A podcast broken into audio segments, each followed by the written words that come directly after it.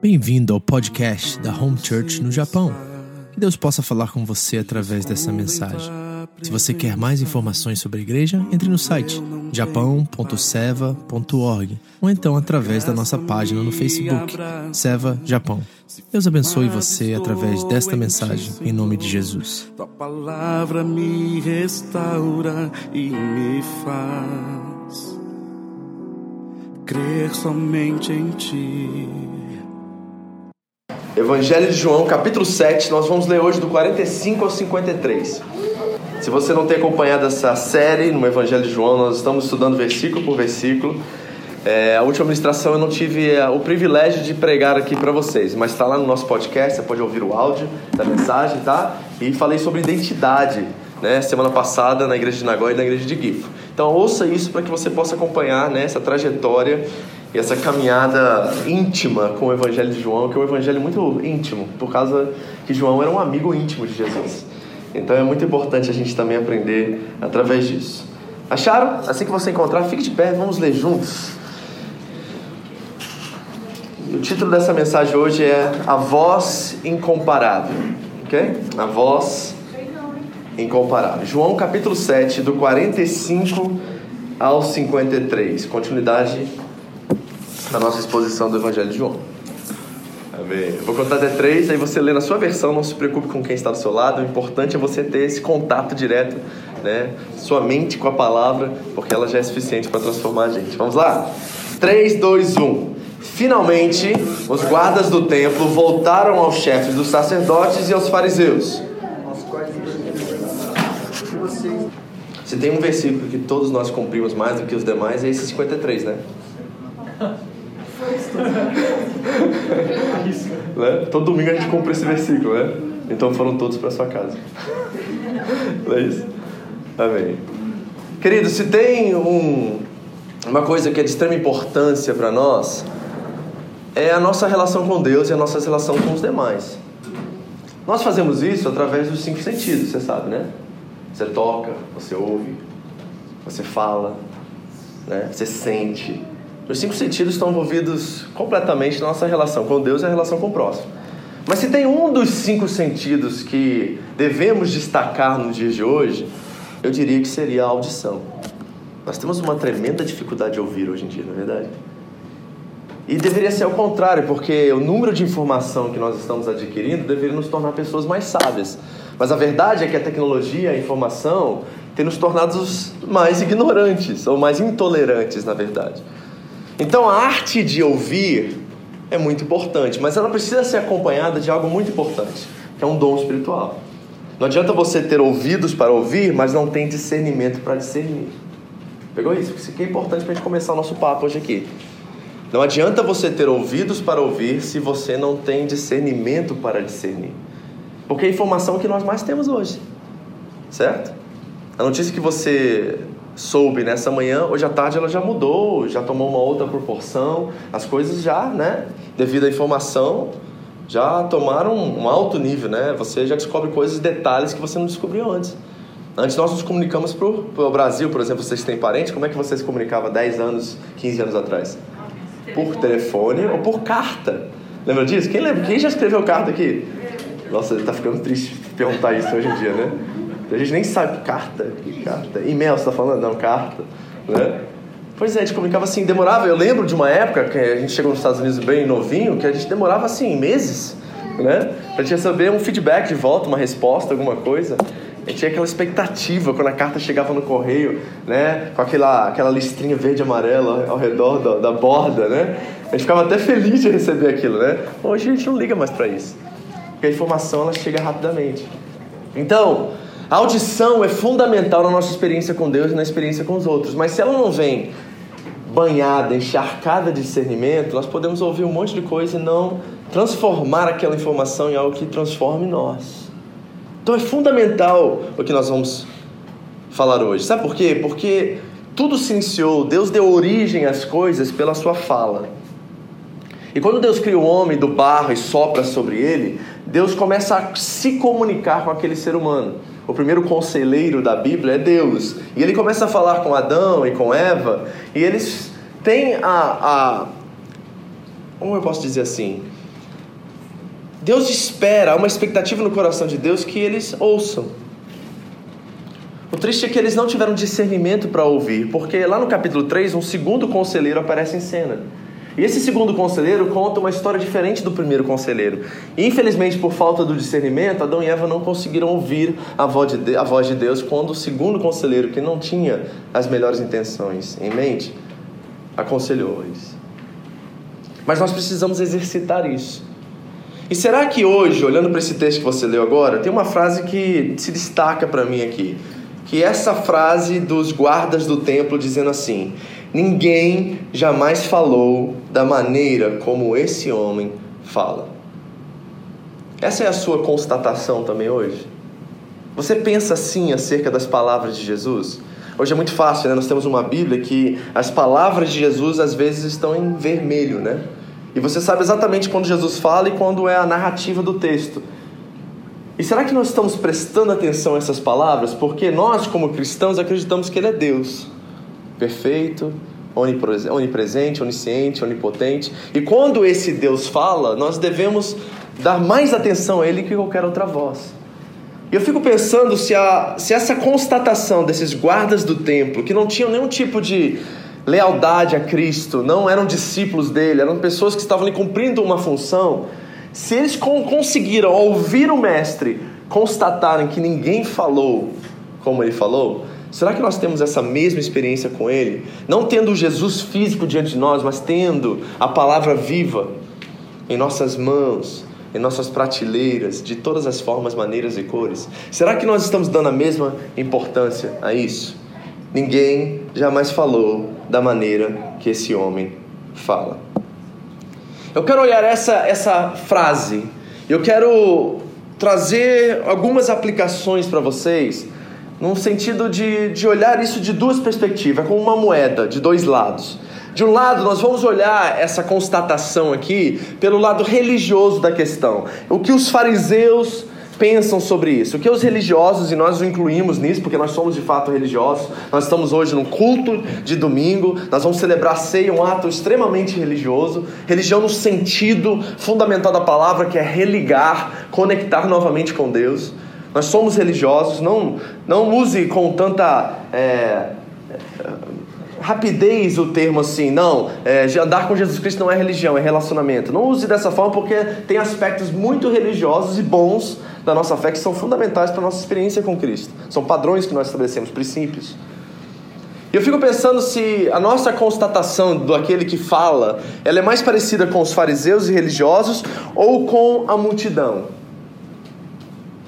Eu quero olhar como se fosse uma moeda de dois lados, essas duas questões usando essa frase, e nós vamos ser sinceros nessa manhã, amém? Eu espero que você seja honesto e que você se enquadre onde você mais está, que lado você está né, pendendo mais, que lado você está é, se inclinando mais, para que você possa voltar para o centro. O centro é o Evangelho.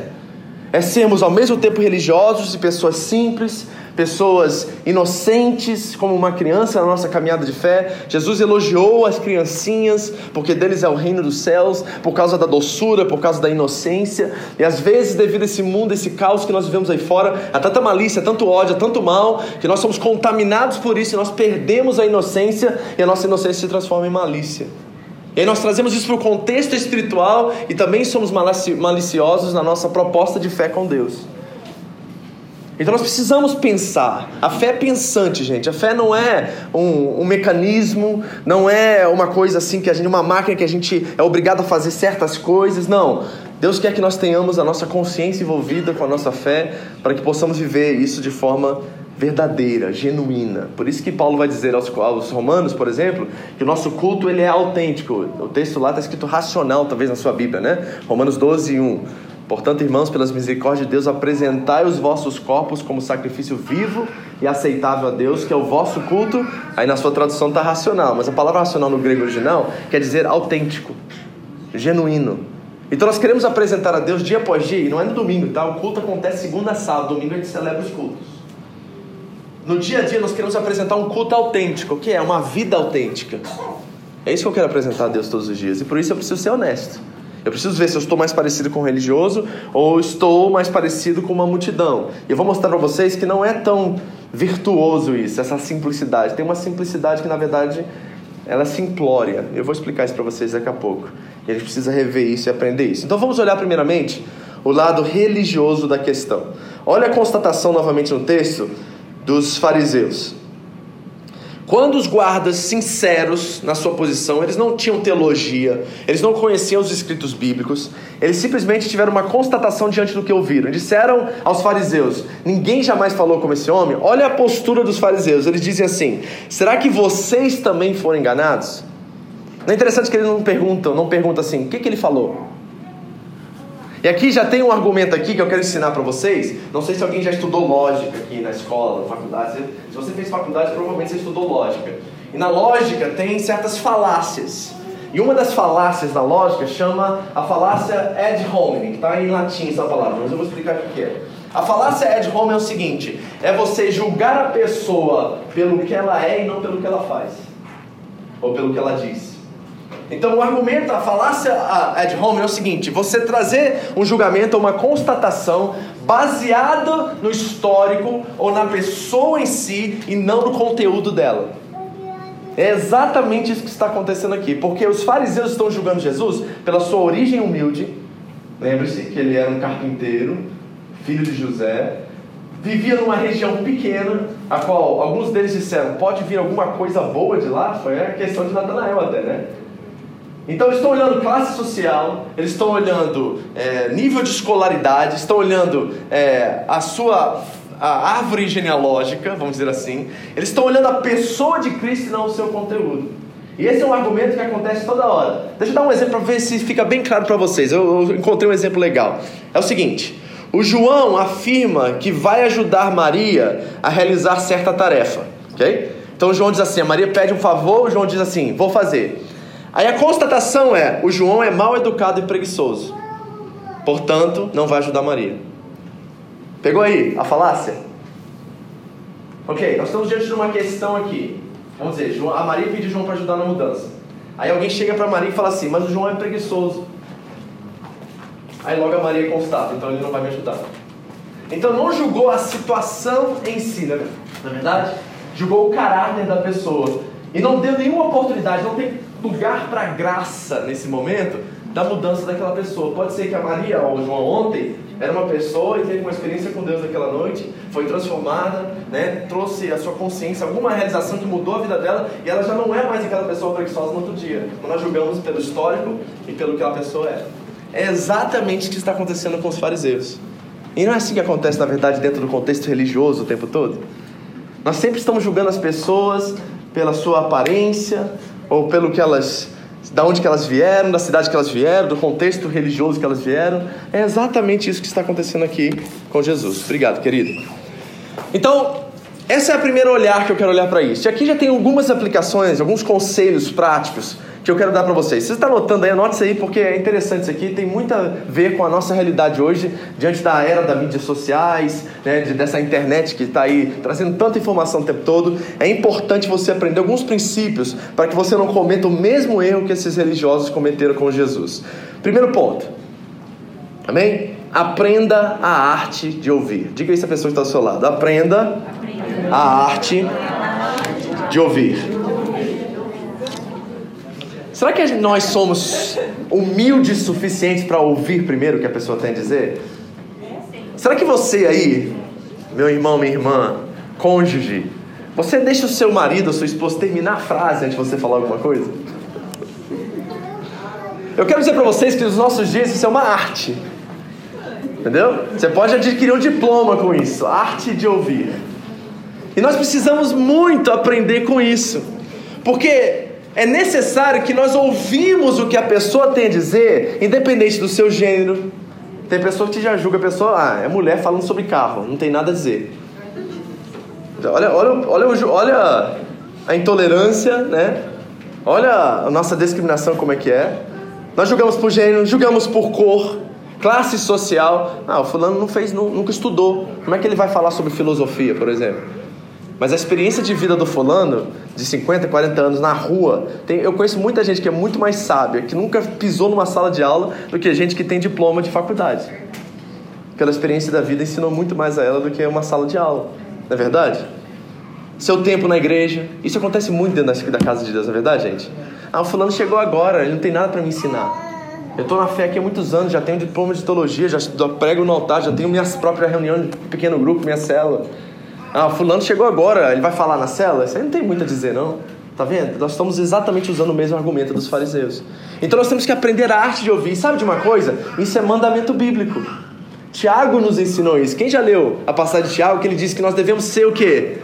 Prontos para ouvir, tardios para falar e tardios para irar-se. Tiago 1, 19. Então, prontos para ouvir. Amém? Então aqui já tem um exercício para essa semana para você, tá? Você, em nome de Jesus, vai deixar o seu cônjuge, primeiramente, eu vou falar para os de casa, terminar as frases dele. ok? Por mais aqui, ó, deixa eu ser bem sincero, por mais ignorante que seja a fala, tá? Por mais assim, sem noção que seja essa constatação. É, para quem está ouvindo é sem noção, é. né? Para quem está falando é, faz sentido. É. Exatamente. Então ouça, respeite pelo menos, considere pelo menos quem você ama para ouvir essa pessoa terminar a frase. E quem sabe você use de respeito e fale assim, já acabou? Hã? Seria ótimo do que a gente falar em cima? Porque quem fala em cima não ouve nada, ninguém ouve, você sabe disso, né? Tanto aquele que está ouvindo, tanto aquele que está falando, não está ouvindo nada, não está entendendo nada e não vai chegar a lugar nenhum com essa questão. Ok? Então vamos começar a aprender a arte de ouvir. A arte de ouvir requer um diploma hoje em dia. E essa arte de ouvir vem com discernimento, de saber lidar, de dar dois passos para trás, de se colocar no lugar da pessoa. Por que que fulano ciclano está dizendo isso? Tem alguma coisa que aconteceu na vida dela que trouxe esse tipo de entendimento sobre essa situação, que na minha perspectiva, do meu ver, ou talvez na minha experiência, eu ainda não encarei essa situação da forma que ela está encarando. Então eu tenho que ter um mínimo de empatia e colocar no lugar dela e compaixão, para que eu possa ouvi-la, para que eu possa ouvi-lo. Entender o lado dela, porque tem situações, gente, que não tem certo e errado. Você já descobriu isso? Tem um sentimento, certo? Não é que assim, não, você está completamente errado. Não, é assim que eu sinto sobre essa situação. Então vamos chegar a um denominador em comum para que nós possamos ter paz. E eu viver de acordo com aquilo que eu penso e você viver de acordo com aquilo que você pensa, porque essas coisas não são fundamentais na nossa vida, na nossa construção de um lar, por exemplo. Tem marido e mulher brigando hoje por coisas que são secundárias, que não têm o um mínimo de valor. Certo? Como sempre dizem aqui, né? A tampa do vaso levantada. O cara mete, quebra o pau em casa por causa disso. Você gastaria mais ou menos menos uns 10 minutos de briga se você só fizesse assim, ó. Sabe por quê que eu descobri nesses anos? E a André também descobriu de mim? Que tem coisas que nunca vão mudar. A tampa da vaso talvez nunca vai estar abaixada quando você chegar no banheiro. E um segundo que você gasta para abaixar economiza muito estresse por toda a vida. Vamos aprender a arte de ouvir. Segundo, ao mesmo tempo que nós temos que exercer a arte de ouvir, nós temos que aprender a julgar o conteúdo e não o autor do conteúdo. Jesus não nos disse que nós não podemos julgar. A gente lê Mateus capítulo 7, não julgues para que não seja julgado, de uma forma muito equivocada. O texto não está dizendo isso. O texto está dizendo que nós não devemos julgar de forma hipócrita. Ou seja, se você for conversar e trazer juízo sobre uma situação, tenha a plena certeza que você também não comete o mesmo erro. Que você pode ser uma referência para a transformação daquela situação na vida do outro. Isso é fundamental, certo? Então nós precisamos, para julgar o conteúdo, ouvir claramente o que as pessoas estão falando. E como é que é o exercício de ouvir? O exercício de ouvir requer que você faça perguntas e não afirmações. Então vamos dizer que seu cônjuge chega em casa hoje e coloca uma posição. Aí você já dá o seu parecer naquela situação, quando na verdade você precisaria descobrir por que, que ele pensa do jeito que ele pensa acerca daquilo. E você só faz isso através de perguntas. Não seria lindo, maravilhoso se os fariseus, tendo a lei, tendo os profetas, tendo a palavra, chegasse para Jesus, checasse diante dele o que ele estava dizendo estava de acordo com as Escrituras? E fizesse perguntas acerca da sua condição e de quem ele era, teve um homem na Bíblia que fez isso. Já já nós vamos falar sobre ele, porque ele está nesse texto. Você lembra de João capítulo 3? Que um religioso, fariseu, líder, chefe, foi encontrar com Jesus no meio da noite. Lógico que ele tinha né, sua reputação em jogo. Ele não sabia quem Jesus era. Mas ele foi a Jesus fazê-lo perguntas. Porque ele estava interessado no conteúdo de Jesus e não somente na pessoa dele.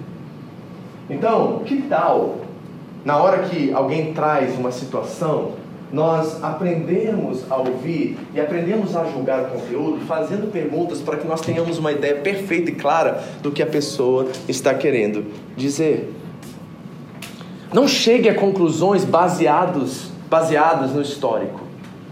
Gente, isso eu falo muito para a família aqui que eu estou dizendo agora, no contexto familiar menos. Por quê?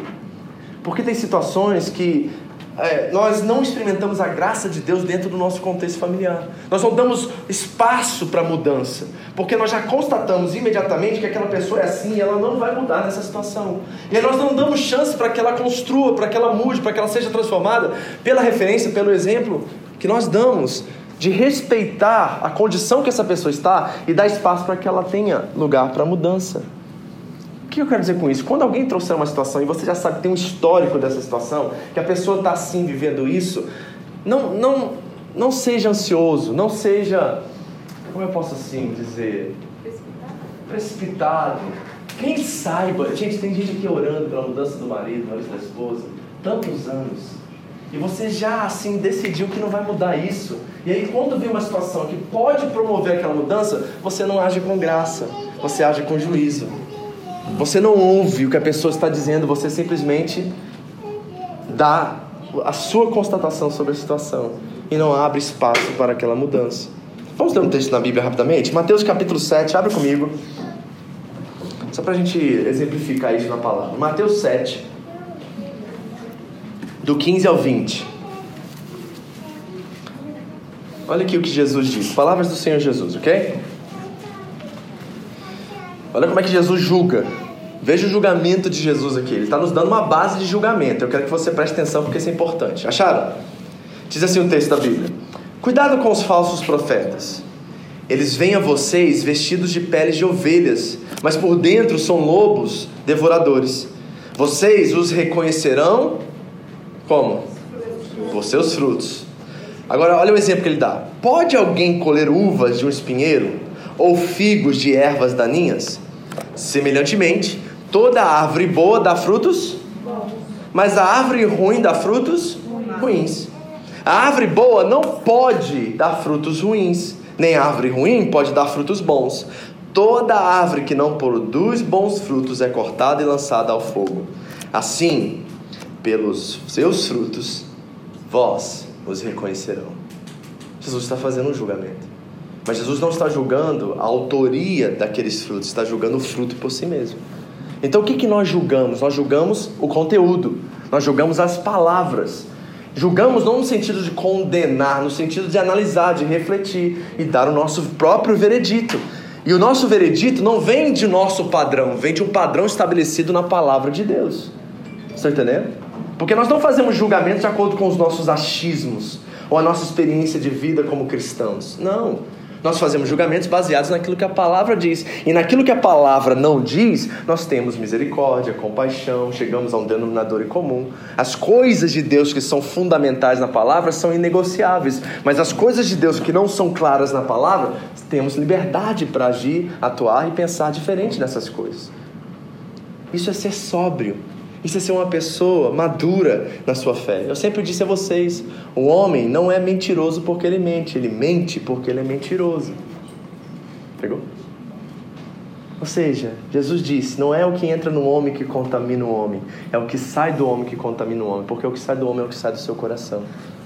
Às vezes nós temos a tendência a julgar o comportamento e nós não entendemos que as questões são mais profundas do que isso. Então nós temos que ter muito cuidado ao julgar, para que possamos julgar o conteúdo.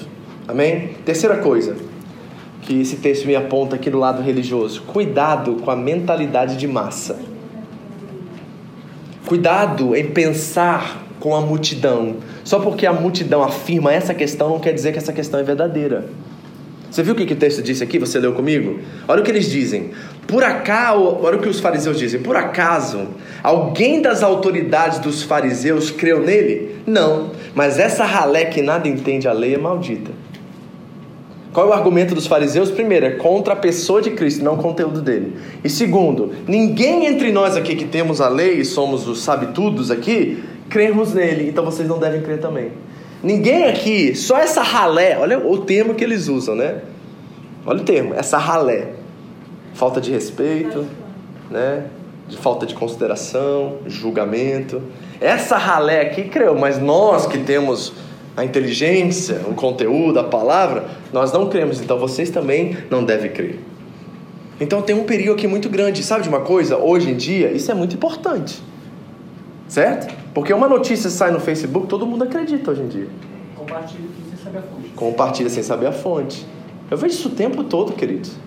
Notícia saiu na cara, você não deu nem tempo para saber, ver qual é a fonte, se é uma fonte confiável, que hoje é muito difícil de avaliar, então é melhor não compartilhar porque você não sabe, certo? Às vezes está escrito lá CNN, mas aí você vai ver o link, não é da CNN. Só botaram o CNN para chamar a reputação, mas a verdade é de um carinha lá na casa dele lá, que tem 70 anos de idade e vive com os pais. E tá tomando a cerveja lá e falando um monte de coisa na internet para ganhar popularidade. E você tá lá, criando um bobão, compartilhando tudo, disseminando essa informação, que é um, isso é na verdade um falso testemunho, que é mandamento. Não dê esse falso testemunho. Gente, a, a gente tem que fazer aplicações para o nosso século, certo? Você compartilhar uma coisa, disseminar informação incorreta é dar falso testemunho. É, né? Você nunca pensou assim, né? Eu sei que você nunca pensou assim. Mas é verdade, você tem que prestar muita atenção, certo? Fora que Facebook não é lugar de você disseminar coisa. Isso é outra, outra questão aqui que eu não posso nem entrar, senão a gente vai fundo, certo? Então, cuidado com a mentalidade de massa. Cuidado em ir só com o que todo mundo está pensando. Gente, nós estamos chegando aí num tempo de eleição no Brasil. Se prepare. Vai ser complicado. Ainda mais agora, como é que os nervos estão, né? A flor da pele, todo mundo querendo mudança, todo mundo querendo isso. E a gente vai olhando para um candidato que, ah, os cristãos amam esse candidato. A gente fala assim, é cristão, então vamos. Não, peraí. Você tem que julgar o conteúdo, lembra disso? Então, embora ele tenha o título de cristão, não quer dizer que ele seja. Você tem que julgar o que ele está dizendo, quais são as ideias que eles estão dizendo. Isso é muito importante, certo? Então, deixa eu dar alguns pontos dentro disso aqui para você aprender. Primeira coisa, só porque Fulano tem fama ou reputação no meio da massa, não quer dizer que o conteúdo dele é saudável para a sua vida espiritual. Ah, é o pastor Fulano de Tal. Aí fulano de tal tem uma mega igreja no Brasil, não sei quantas coisas ele faz. Aí qualquer coisa do YouTube, só porque tá o nome desse cara lá, você compartilha. Ou você assiste. E você não assiste com um, um, um pensamento sábio, um filtro crítico, no não sentido negativo, pejorativo da palavra, mas no sentido assim, de sobriedade, de entendimento, de Bíblia. Não, você simplesmente porque é o fulano que fala, é o pastor fulano, o pastor ciclano, a gente vai disseminando essa informação. E eu deixo dizer uma coisa para vocês, como pastor de vocês aqui, de igreja local, certo? Isso acontece muito. Até nos nossos grupos da igreja tem gente compartilhando coisa lá que não tem nada a ver com o evangelho. Isso é preocupante para mim, porque eu fico pensando assim: vocês vêm aqui ou ouvem o evangelho, ouvem uma mensagem simples, algo que tem a ver com conteúdo bíblico, aí você vai lá e compartilha uma coisa que é completamente ao contrário de tudo que você ouviu aqui nesse público e você não pensou, e você só fez isso porque é o pastor fulano de tal, que todo mundo ama e todo mundo conhece e todo mundo é gargalhado com ele. Ou todo mundo né, tem uma certa reputação no meio evangélico. Música é a mesma coisa, só porque o fulano é cristão não quer dizer que o conteúdo da letra da música dele é bíblico. Tá entendendo, gente? Então nós temos que ter cuidado com isso. Só porque a maioria fala que é verdade não quer dizer que é verdade. Não é assim? É ou não é? Você já ouviu essa frase assim? Todo político é ladrão. É verdade isso? Não. Mas todo mundo diz, não diz? Todo pastor é ladrão. Nossa, como ouço isso. E pior que quando eles não sabem que eu sou pastor e falam isso. O que você faz? Eu fico quieto. Fazer o quê? Não tem que provar nada pra ninguém. Entendeu? Não é isso? Aí quando eles sabem que eu sou pastor e falam isso pra mim, eu falo assim: qual é a cidade que você mora? Aí a pessoa fala assim: ah, eu sou de São Paulo. Pois é, todo mundo de São Paulo é caloteiro. Aí o cara fala assim, como assim? Fala assim, ué, não é todo pastor que é ladrão? Aí o cara, ah, é, é verdade, é, é. Tá vendo? Não é porque você mora numa cidade, esse é o argumento, a falácia da Ed Home, tá vendo? Você bota todo mundo num balde e acha que todo mundo é igual. Mas não é assim. Então, queridos, pelo amor de Deus, vamos ser, de uma forma positiva que eu estou falando, ser mais críticos de conteúdo, não de pessoas, de conteúdo. E analisar e ver se essas coisas estão trazendo saúde espiritual para a nossa vida porque isso é muito importante. Olha o que o C.S. Lewis diz, uma frase extraordinária. Ele diz assim, ó: Você nunca sabe o quanto acredita em algo até que a verdade ou a mentira se torne uma questão de vida e morte para você. Pegou? Olha, olha o patamar que ele está levando a questão da verdade. Porque para nós cristãos, a verdade, ela não é um conceito, né? Não é um texto. A verdade é uma pessoa para nós. Jesus disse: Eu sou o caminho, o quê? A verdade. Ele disse: É a verdade e a vida. Então é uma pessoa. Então, enquanto nós não temos Jesus, a verdade, como conceito maior da nossa vida e como uma preocupação que se torna uma questão de vida ou morte para nós, nós nunca vamos saber o que nós realmente acreditamos. Tá entendendo?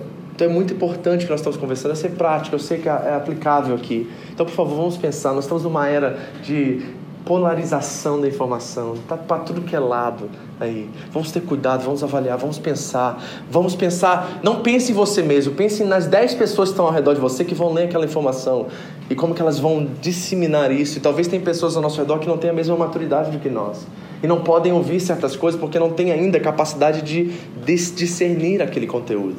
Nós precisamos aprender com isso. Outra coisa, isso aqui é não é contradição, mas entendo o que eu vou dizer. Devido ao tempo que nós estamos vivendo, questione tudo. Tá entendendo? Devido ao momento que nós estamos vivendo, questione tudo. Porque, vamos falar da nossa questão religiosa aqui.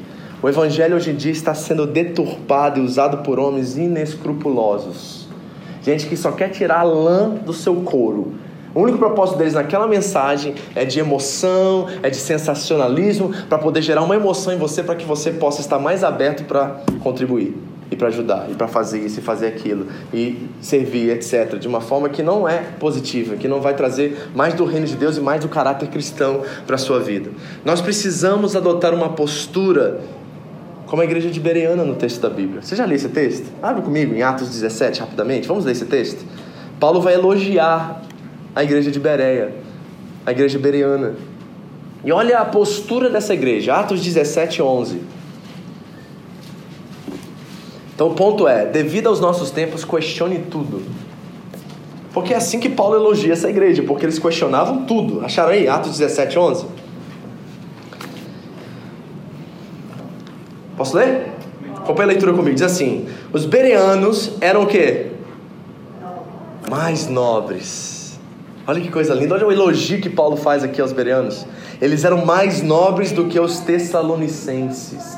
Ou seja, eles tinham mais consciência do que estavam fazendo, eles estavam mais ligados, eles não estavam viajando na fé, eles estavam concentrados e sabiam que aquilo era importante para eles. Porque quando Jesus começou o culto falando de reverência, ele está falando de respeito, ele está falando de consciência na obra, nas coisas de Deus. Pois estes receberam a mensagem como? Como é que está aí na sua Bíblia? Com grande interesse.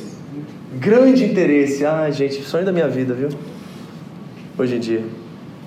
Como seria bom a gente chegar numa igreja e o pessoal abrir a Bíblia, pensar, refletir. Eu estava falando com a igreja de Gifo, né? Que nós estamos no início lá da, da abertura da igreja. A gente aproveita esse tempo aqui, que quando eu estou pregando, levanta sua mão. Se você não entendeu alguma coisa que eu falei, faz pergunta. Isso aqui é uma comunidade, isso aqui não é uma, um, um, culto religioso que você tem que prestar conta, você tem que, né, aquela coisa fechada. Não, não, não. Nós somos uma família, uma comunidade. Então, se eu falar alguma coisa que você passou batido, você não entendeu, levante sua mão, pastor, repete isso para mim. Me dá outro exemplo aí para gente poder entender isso diretamente. Porque isso é mostrar interesse. Né? Eu lembro alguns anos atrás, nós tínhamos um, um rapaz aqui na igreja que eu estava pregando, toda hora ele levantava a mão, toda hora ele me interrompia no culto. Aí chegava e falava assim, ah, mas isso aqui, isso aqui, isso aqui. Eu falei assim, é isso mesmo, sabe? E tem mais isso aqui, isso aqui, isso aqui, entendeu? Eu falei, não, agora entendi, beleza. Cara, eu acho isso extraordinário. Eu gostava daquele cara no culto só porque eu sabia que pelo menos uma pessoa estava me ouvindo no domingo. Eu tinha certeza que uma pessoa estava me ouvindo. Aquilo era a minha motivação de vir para cá. A igreja de Bereia tinha grande interesse. E olha como é que eles exemplificaram o interesse deles. Olha o texto. Examinando o que?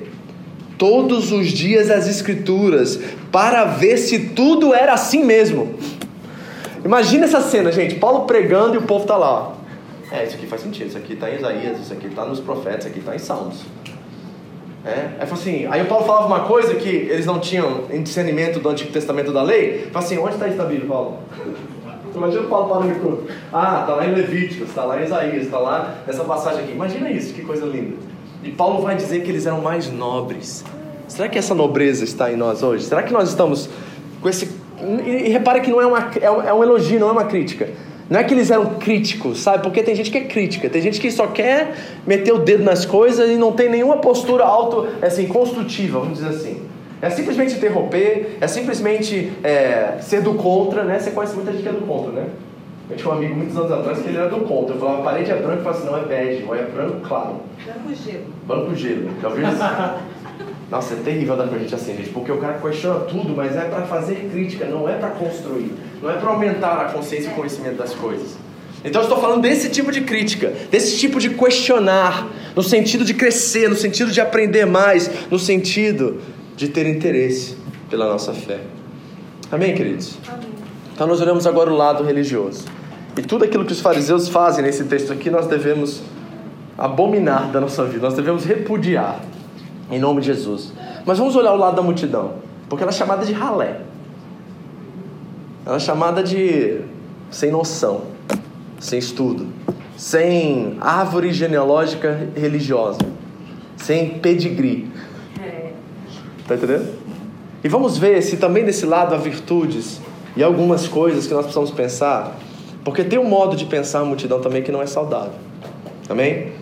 Ele diz assim o texto: Mas essa ralé que nada entende da lei é maldita. Então, de um lado, nós temos os fariseus, que são fanáticos, restritos na sua, no seu pensamento, travados, com a consciência completamente cauterizada, engessada. E do outro lado, nós temos uma multidão que é simples, como os guardas dos, dos templos do templo que fazem uma constatação das palavras de Jesus. E nós podemos olhar para isso com bons olhos, porque o evangelho tem um aspecto simples mesmo, e graças a Deus por isso que uma criança pode ler a Bíblia e entender a Bíblia, mas também não é que uma criança vai ter a profundidade que Deus espera de nós na fé. Amém, queridos? Não use isso como argumento, tá? A Bíblia pode ser lida por uma criança sem ser entendida por uma criança, mais ou menos. Certo? Mais ou menos, ela pode chegar a uma compreensão de que Jesus morreu por ela, mas entender o que isso significa diante da justificação pela fé, por exemplo, uma criança não entende. O básico do básico do básico, sim. O suficiente para a salvação, sim. Mas se você quer aprofundar o seu relacionamento com Deus, assim como o seu cônjuge, você precisa conhecê-lo. Precisa conhecê-la. Você precisa saber de onde ela é, o que ela pensa da vida, quais são os ideais dela, quais são as ambições, os sonhos. E tudo isso requer o quê? Trabalho, relação, e com Deus também. Então não é assim que uma criança pode entender. Não, a Bíblia é um livro difícil, na verdade. Mas o básico de base, em sentido da salvação, qualquer pessoa pode chegar a isso, encontrar salvação em Cristo Jesus nas coisas mais simples. Mas tem um problema na multidão, que é o seguinte: a multidão é simplória. E esse é o grande defeito da multidão. E o que é uma pessoa simplória, pastor? É uma pessoa crédula, tão crédula ao ponto que se torna ingênua. Você está, você está entendendo o que eu estou falando? Acredita em tudo. Entendeu? Então, por exemplo, eu sou o pastor da igreja aqui, certo? Então, às vezes tem pessoas no nosso meio que se eu falar para ela pular na linha do trem, ela vai pensar duas vezes, assim, será que eu pulo? É o pastor, né, que está falando. Você nunca deve pular. Em nome de Jesus, sai correndo dessa igreja se o dia eu mandar você pular na linha da frente da do trem. Entendeu? Porque é uma pessoa crente, uma pessoa que olha para a autoridade, olha para a figura que foi colocada no pedestal, seja onde for, e ela crê em tudo que essa pessoa diz, ela é completamente ingênua. Ela não está fazendo o exercício crítico de julgar no sentido bom, de ver o conteúdo e ver o que as pessoas estão dizendo. Então vamos olhar agora com conselhos práticos isso e vamos ver como nós podemos adotar uma postura que não é ingênua, mas é simples que entende o que tem valor na vida, o que tem valor na fé, as coisas principais que são importantes. Nessas coisas nós mantemos os princípios né, intactos, nós não tocamos nisso, mas nós não precisamos ter também toda aquela profundidade, toda aquela coisa que às vezes as pessoas dizem ser necessária. Então, primeira coisa, fé é conhecer a Deus, não é acreditar. Fé é conhecer a Deus, isso requer esforço, isso requer determinação. Olha o que Paulo diz aos Coríntios, não precisa abrir. Eu já estudamos, nós estudamos semana passada isso.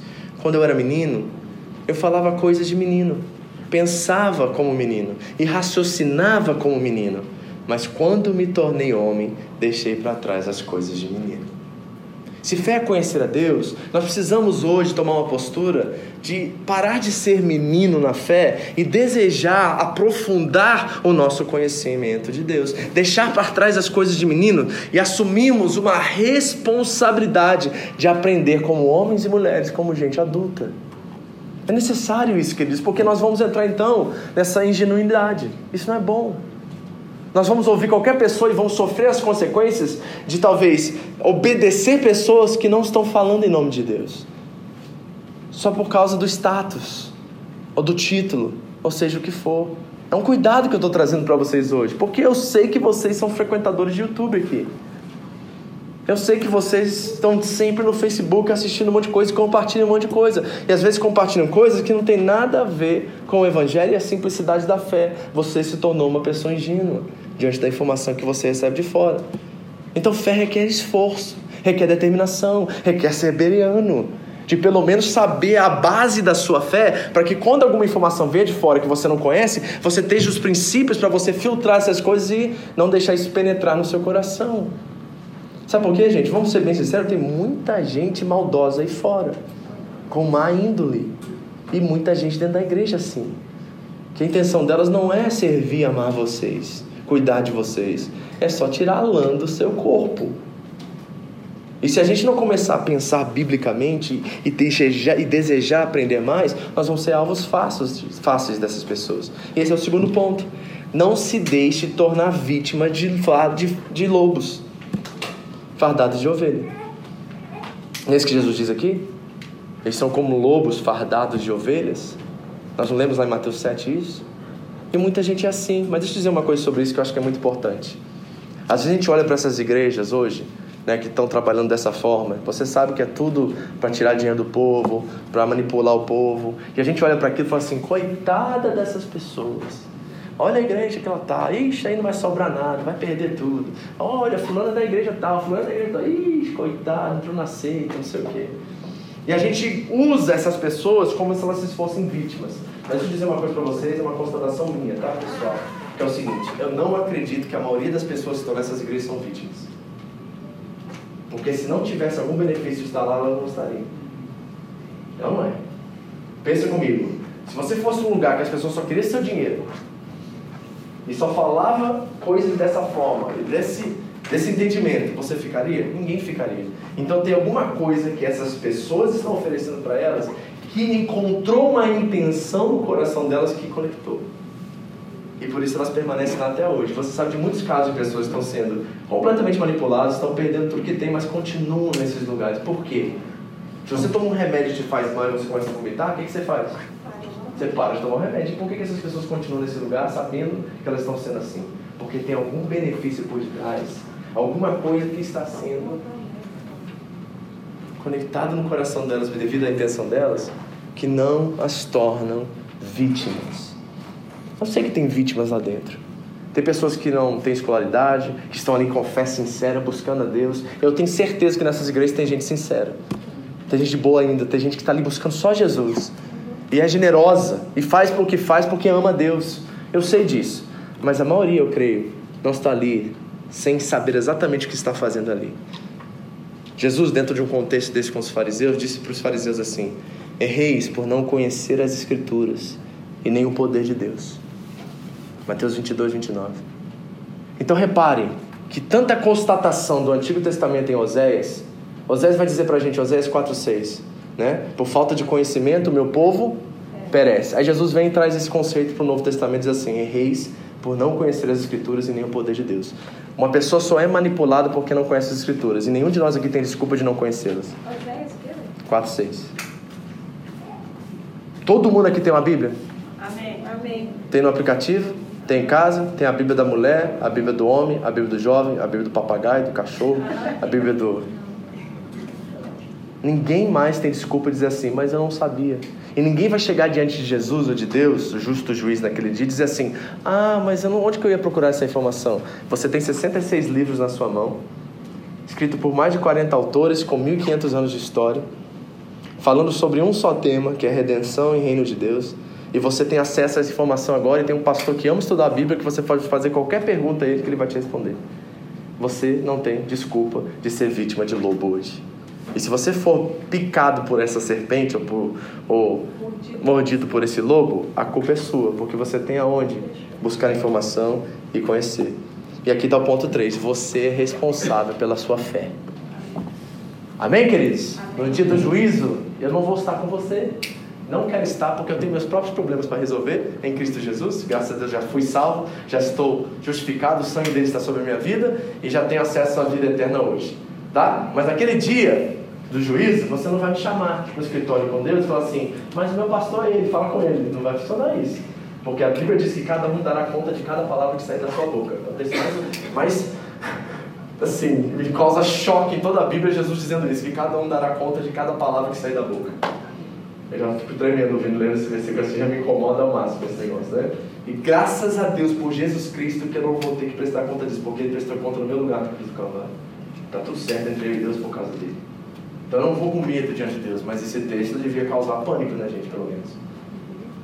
Então vamos pegar esse, essa, essa posição minha aqui, esse terceiro ponto aqui, que você é responsável pela sua fé, ninguém mais, e fez isso na Bíblia? Vamos andar na Bíblia um pouquinho? Ajuda aí, tá? Abra comigo primeiro. 1 João 2, 24. Deixa eu apresentar isso para você biblicamente. 1 João 2, 24. Três textos, tá? Então, vamos aí. Você vai trabalhar comigo. Você tem aplicativo, tá mais fácil, mas vamos lá. 1 João 2, 24. Acharam? Diz assim: Quanto a vocês, cuidem para que aquilo que ouviram desde o princípio permaneça em vocês. Lá vem a audição de novo. Ó. Olha a importância da audição aqui. Cuidem, então tem um exercício de cuidado, certo? Quantos pais temos aqui? Você deixa seu filho largado e faz o que ele quer em casa? Não, você faz o quê? Cuida, né, Emily? Porque Emily está cuidando intensamente esses dias. Toda hora, todo minuto, você está cuidando. Né? Agora, a pergunta é: a gente faz assim com a fé? Olha o que ele diz: Cuidem para que aquilo que ouviram desde o princípio permaneça em vocês. Se o que ouvirem desde o princípio permanecer em vocês, vocês também permanecerão no Filho e no Pai. Opa, tem promessa. Então, se a gente ouvir e permanecer com aquilo que ouvimos do Pai, nós temos comunhão com Ele. E essa comunhão permanece até o fim. Graças a Deus. Agora vai para 1 Coríntios 10, 12. Todo mundo conhece esse texto, você não conhece a referência. 1 Coríntios 10, 12. O tema aqui é você responsável pela sua fé, ninguém mais. Acharam? Diz assim: Assim, aquele que julga estar firme, faça o quê? Cuide-se para que não caia. Cuidado. E a responsabilidade é própria, não é do outro. Eu tenho um cuidado com vocês diante de Deus, mas quem cuida da fé de vocês é vocês. Amém? E o último texto, 2 Pedro 3, 4 e 17. Segunda carta de Pedro 3,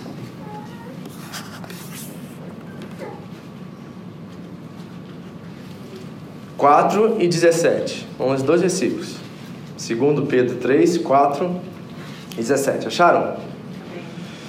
Acompanhe a leitura. Portanto, amados, enquanto esperam essas coisas, empenham-se para serem encontrados por Ele em paz, imaculados e inculpáveis. Aí 17. Portanto, amados, sabem disso.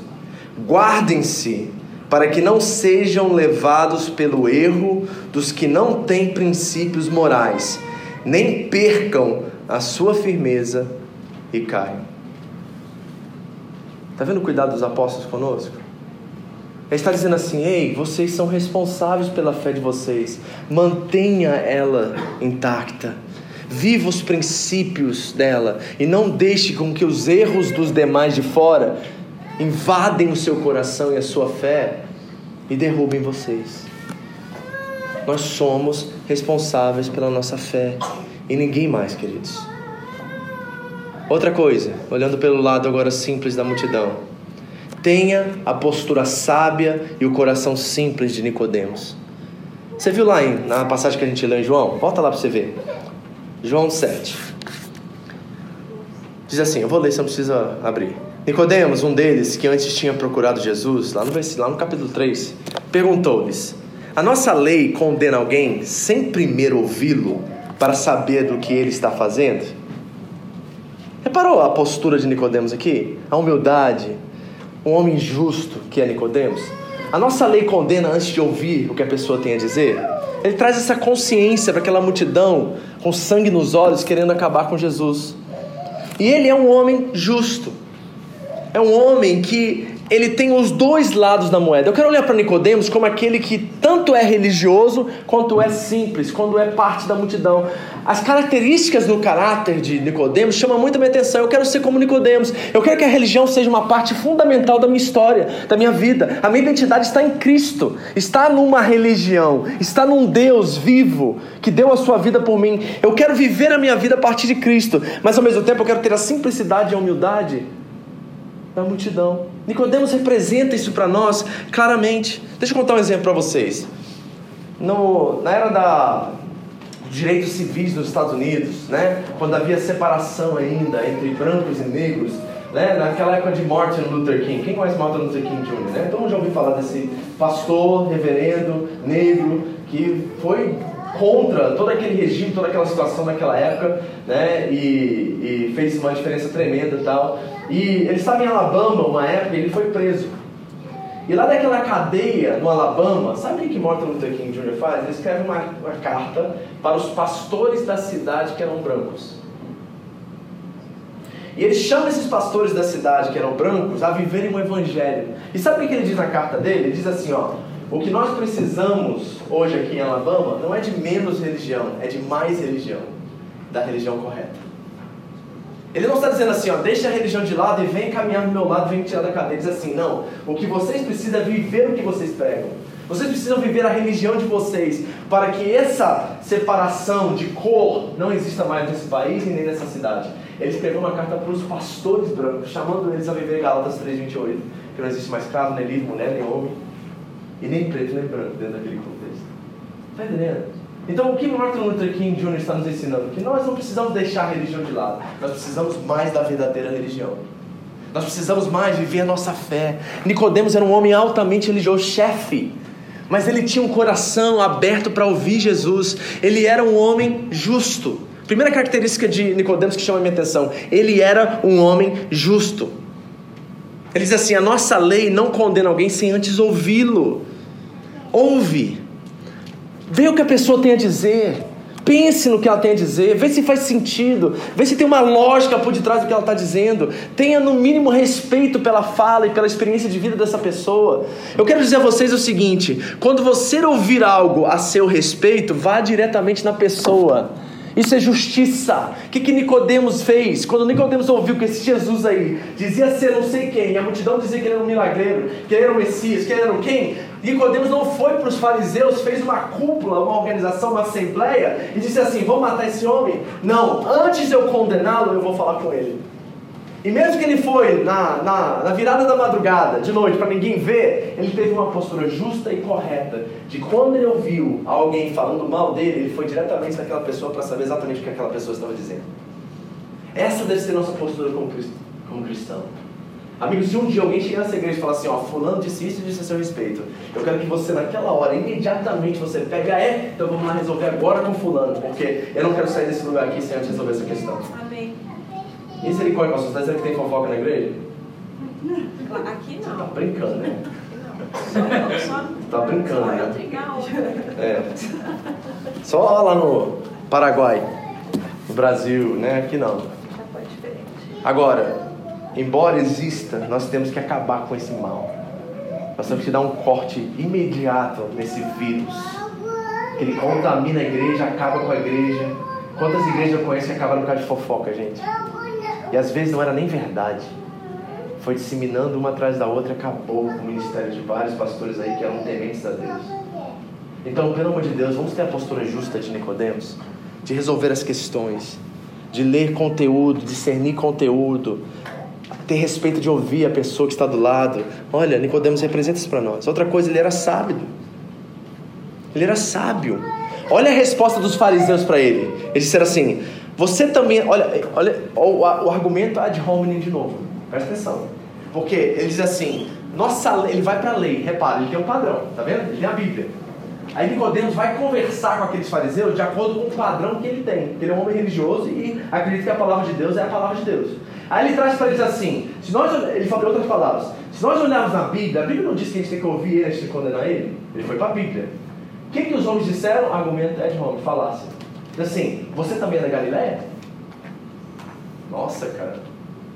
Por exemplo, fazer uma pergunta assim: Suzuki, você gosta de tocar contrabaixo? Assim, ah, eu já fiz aula, não sei o quê. Você é corintiano? Faz sentido uma coisa com a outra? Uma coisa está completamente. Não faz sentido. Então por que eles perguntaram a César da Galileia? Porque eles estão julgando Jesus por onde ele veio, a sua origem, e não pelo seu conteúdo. Eles não estão interessados com o conteúdo de Jesus.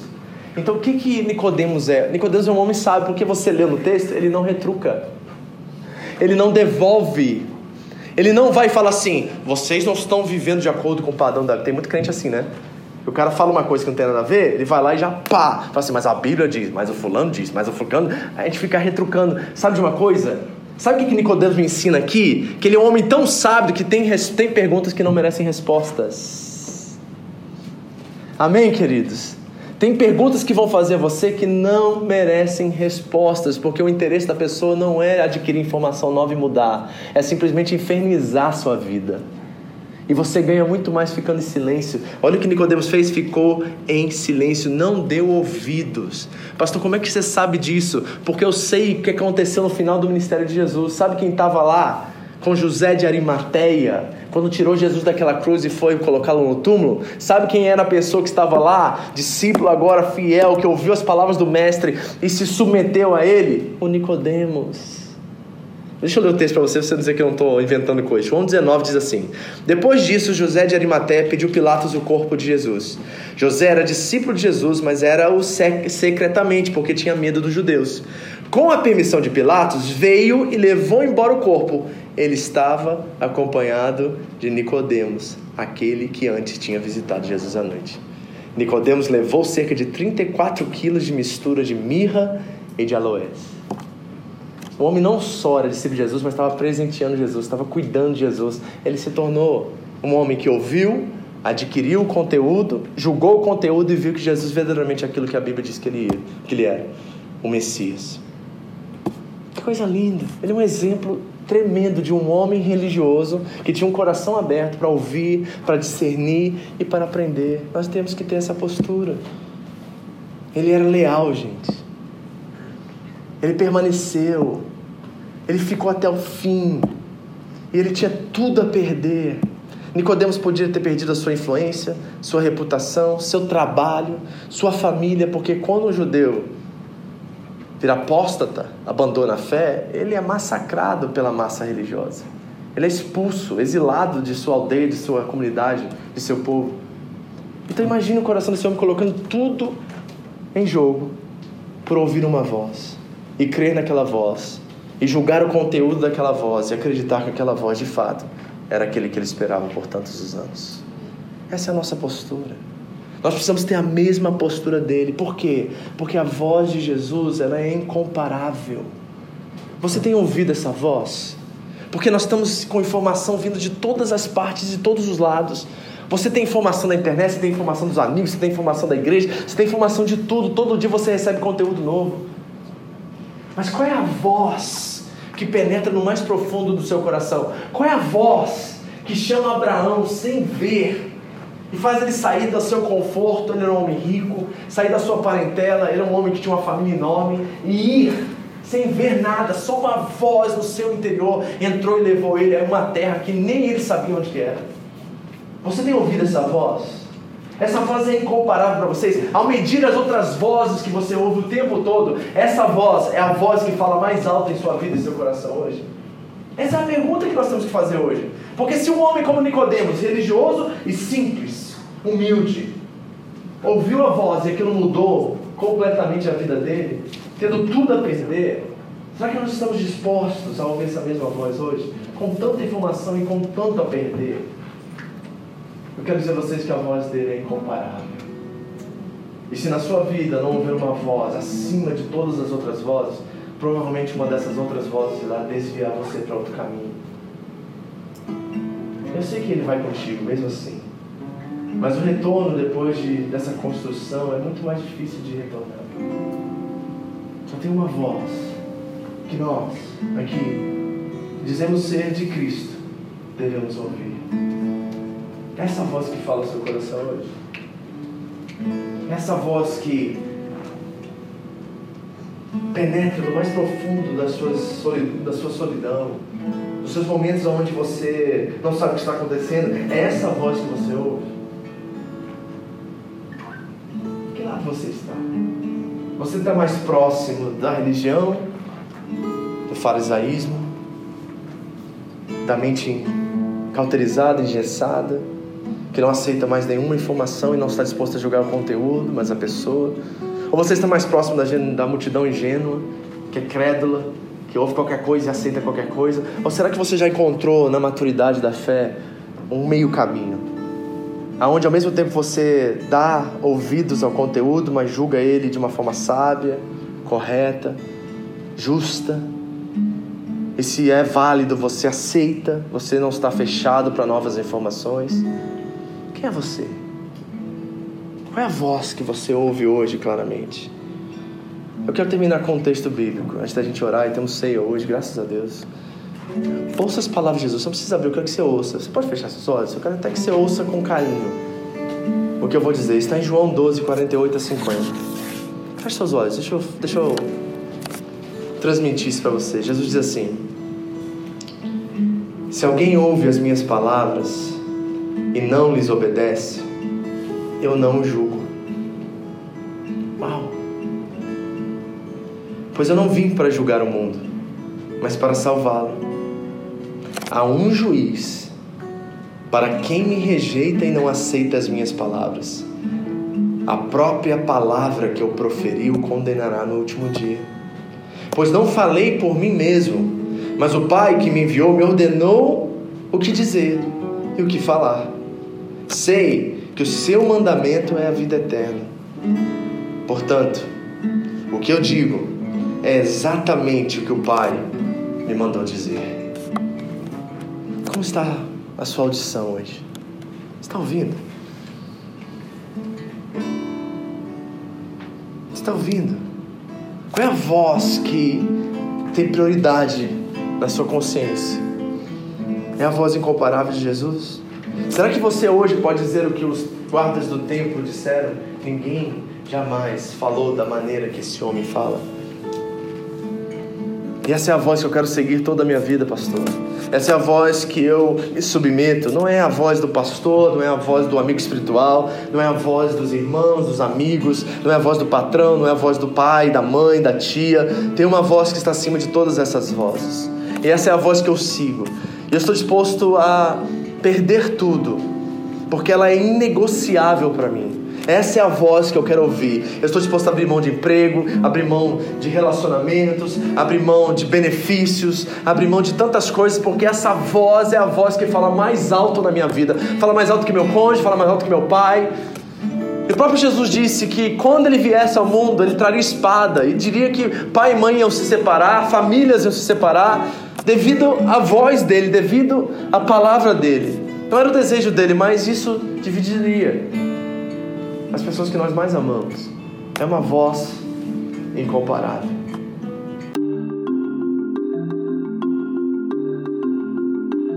Essa foi mais uma mensagem da Home International Church no Japão. Para mais informações sobre a igreja, entre no site japão.seva.org ou na nossa página no Facebook, Seva Japão, ou através do iTunes Podcast Seva Japão Mensagens. Deus abençoe você e a sua família, em nome de Jesus.